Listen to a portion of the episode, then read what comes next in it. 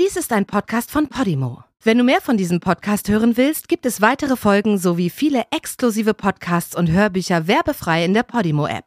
Alle Infos und den Link zum Angebot findest du in den Show Notes. Der Patchwork-Mord.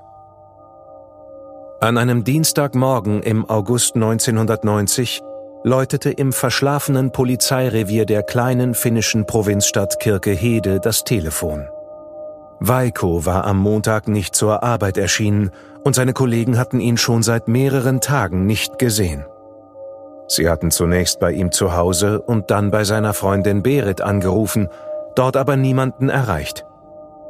Später war einer seiner Arbeitskollegen zu ihm nach Hause gefahren, aber auf sein Klingeln hatte niemand die Tür geöffnet.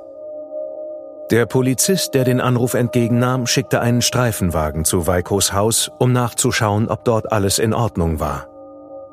Was die beiden jungen Beamten allerdings vor Ort fanden, würden sie ihr Leben lang nicht mehr vergessen. Berit und Weiko lagen auf brutale Weise ermordet in ihrem völlig ruinierten Wasserbett. Ihre nur drei Monate alte Tochter Jessica war darin ertrunken.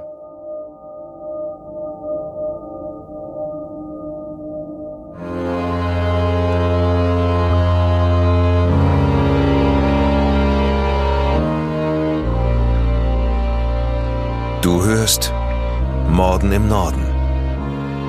Eine Podcast-Serie über einige der aufsehenerregendsten Mordfälle Skandinaviens. Was du hier gleich hören wirst, beruht auf einer wahren Begebenheit. Recherchiert und nacherzählt von Janne Orgor. Diese Nacherzählung basiert auf der Berichterstattung diverser Medien zum Sachverhalt dieser Tat. Einige Details wurden ausgelassen und von der Beurteilung des Verbrechens und des Täters sehen wir ab, weil ein Urteil bereits durch die Justiz gesprochen wurde. Bedenke bitte, dass einige der hierin geschilderten Details starke emotionale Reaktionen hervorrufen können. Besonders deshalb, weil es sich um das Leben und den Tod von echten Menschen handelt.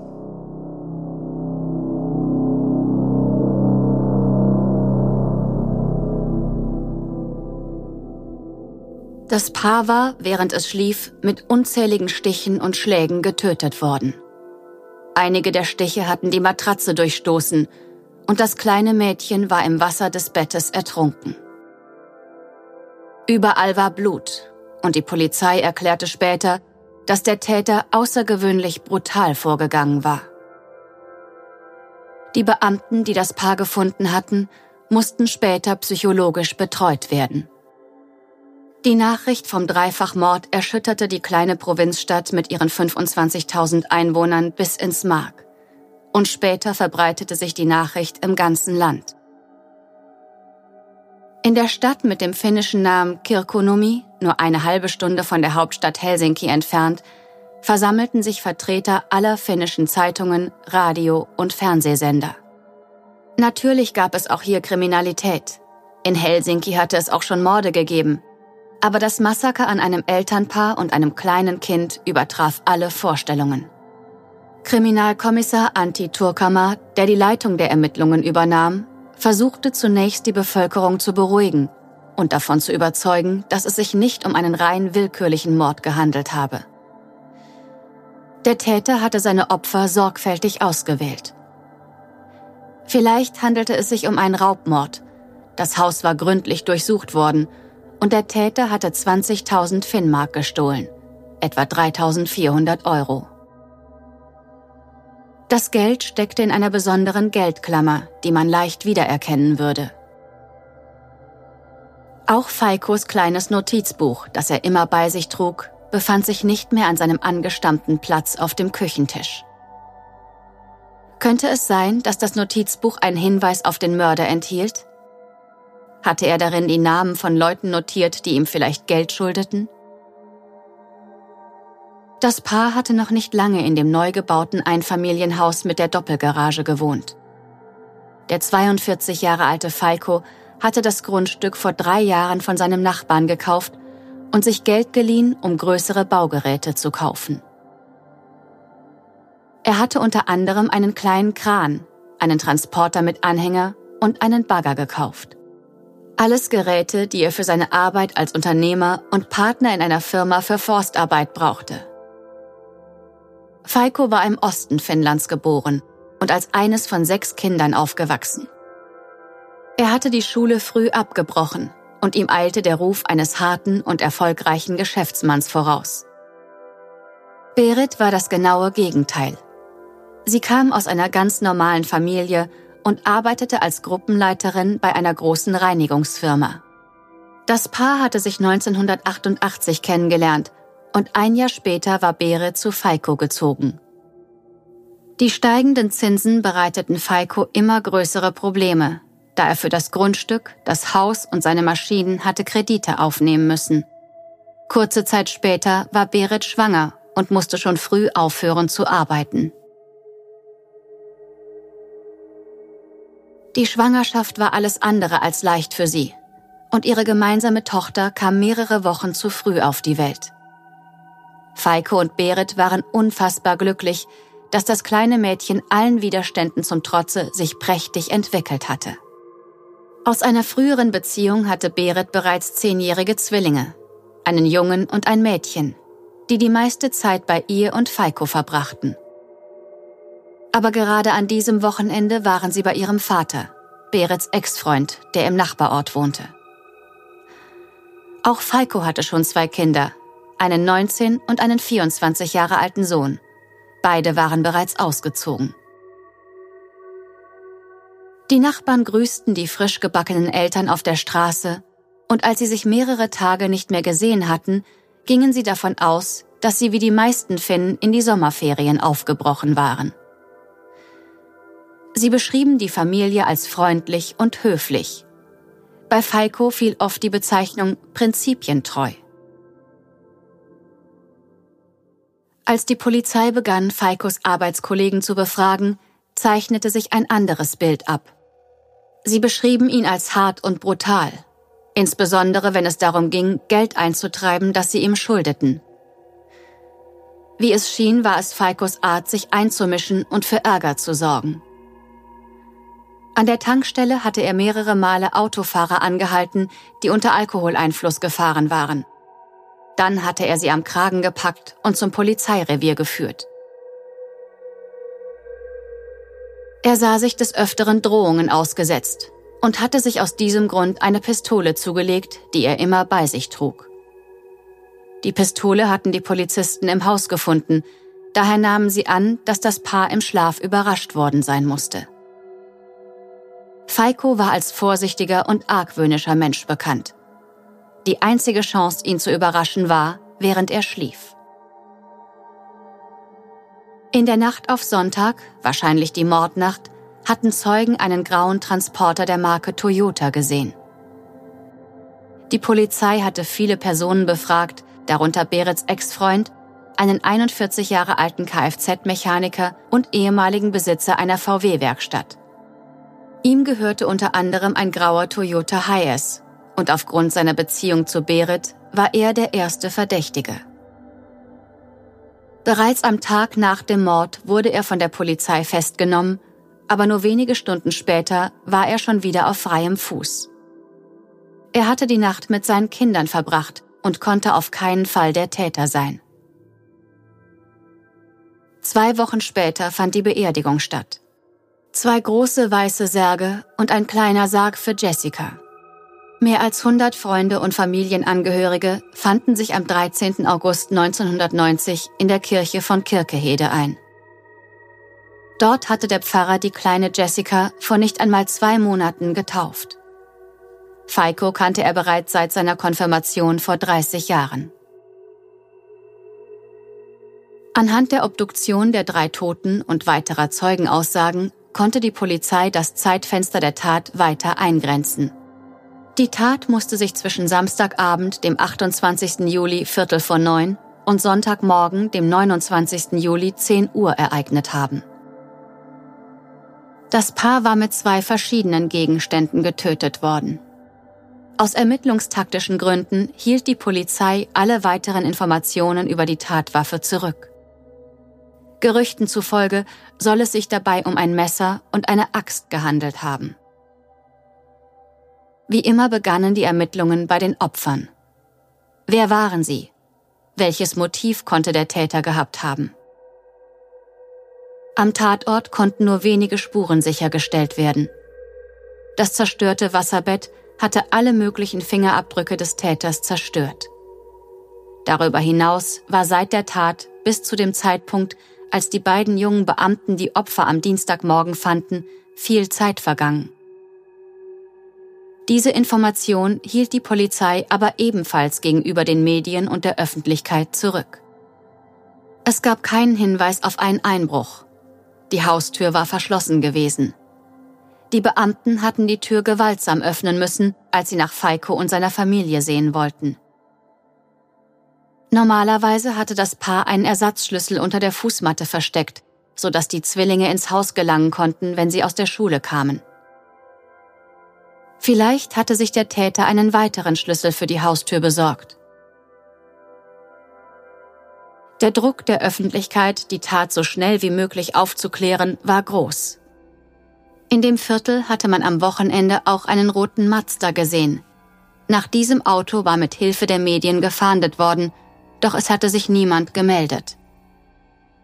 Als die Polizei im September ein 24 Jahre altes männliches Model aus Helsinki verhaftete und des Mordes anklagte, hörte man im ganzen Land einen Seufzer der Erleichterung.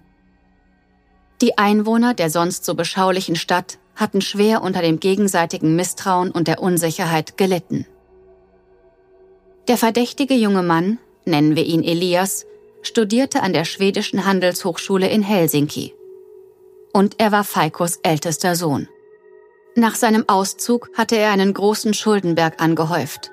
Und mehr als einmal musste er von seinem Vater Geld leihen und ihn oft dazu überreden, bei der Bank für ihn zu bürgen.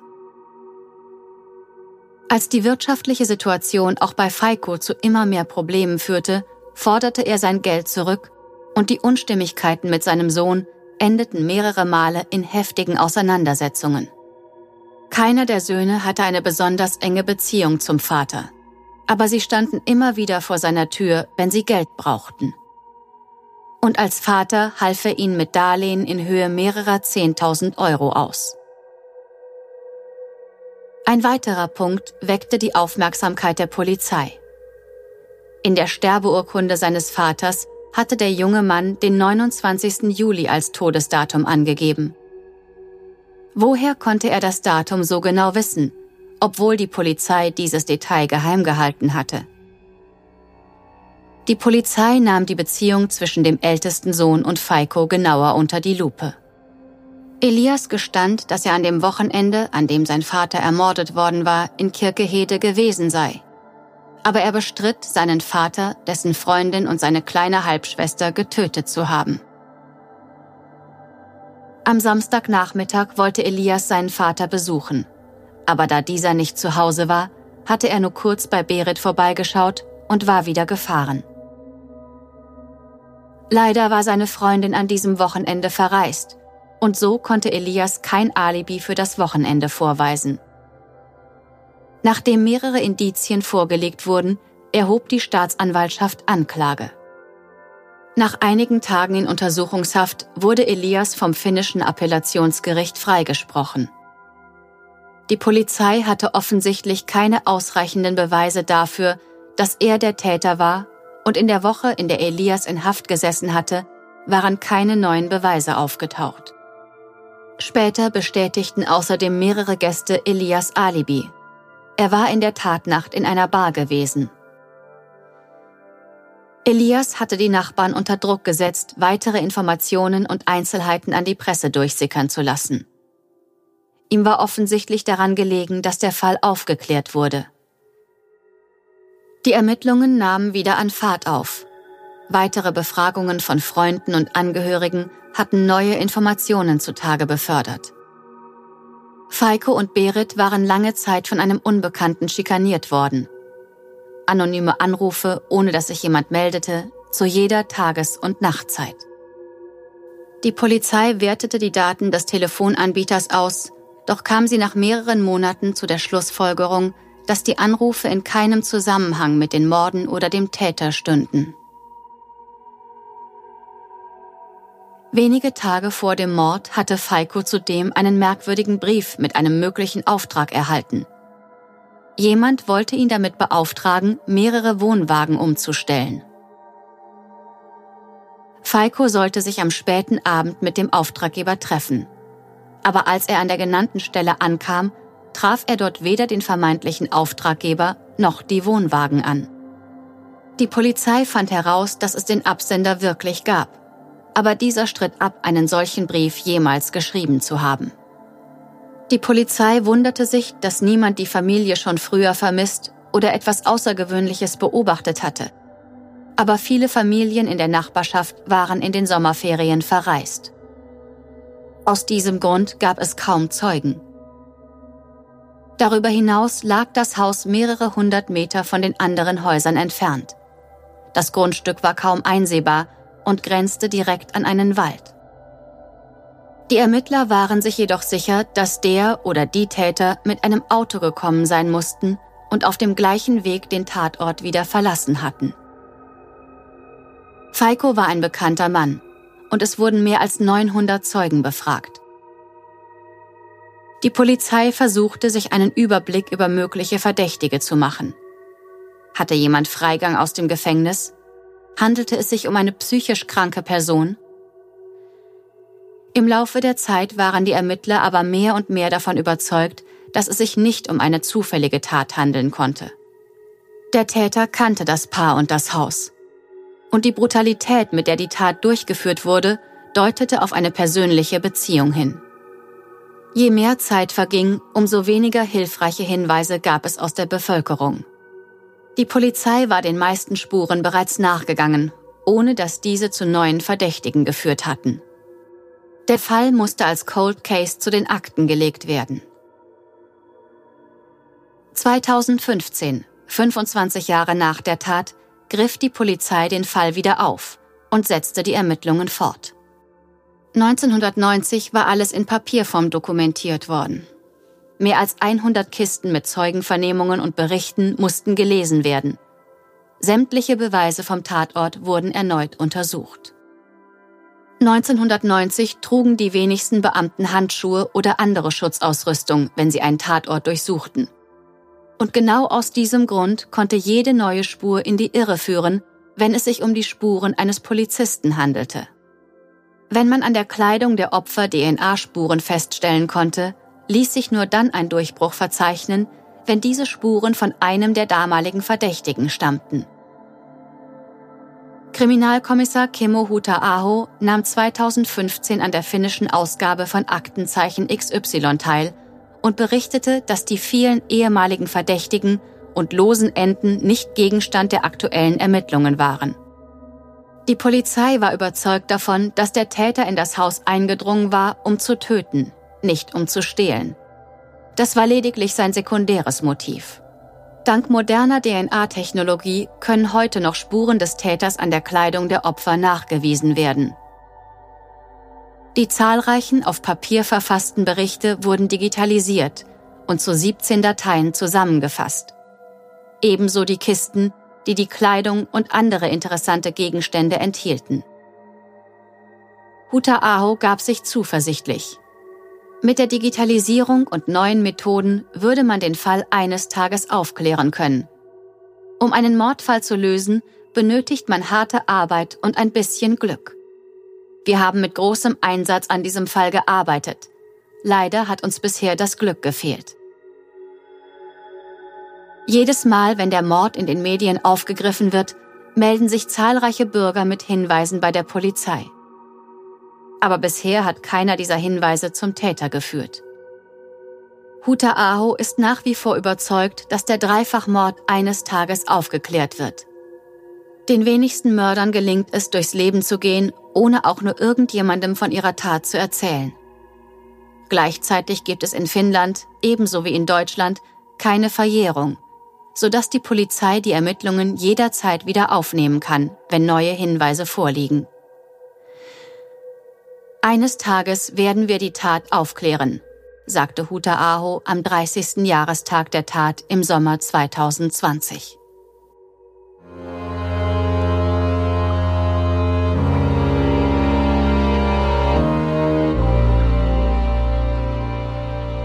Die deutsche Fassung der Serie Morden im Norden ist eine Produktion der Fritzton GmbH im Auftrag von Podimo. Übersetzung Nadine Bär. Überarbeitung und Regie Peter Minges. Gesprochen haben Marike Oeffinger und ich, Sascha Rotermund. Aufnahme und Nachbearbeitung Christopher Gropp und Niklas Schipstadt.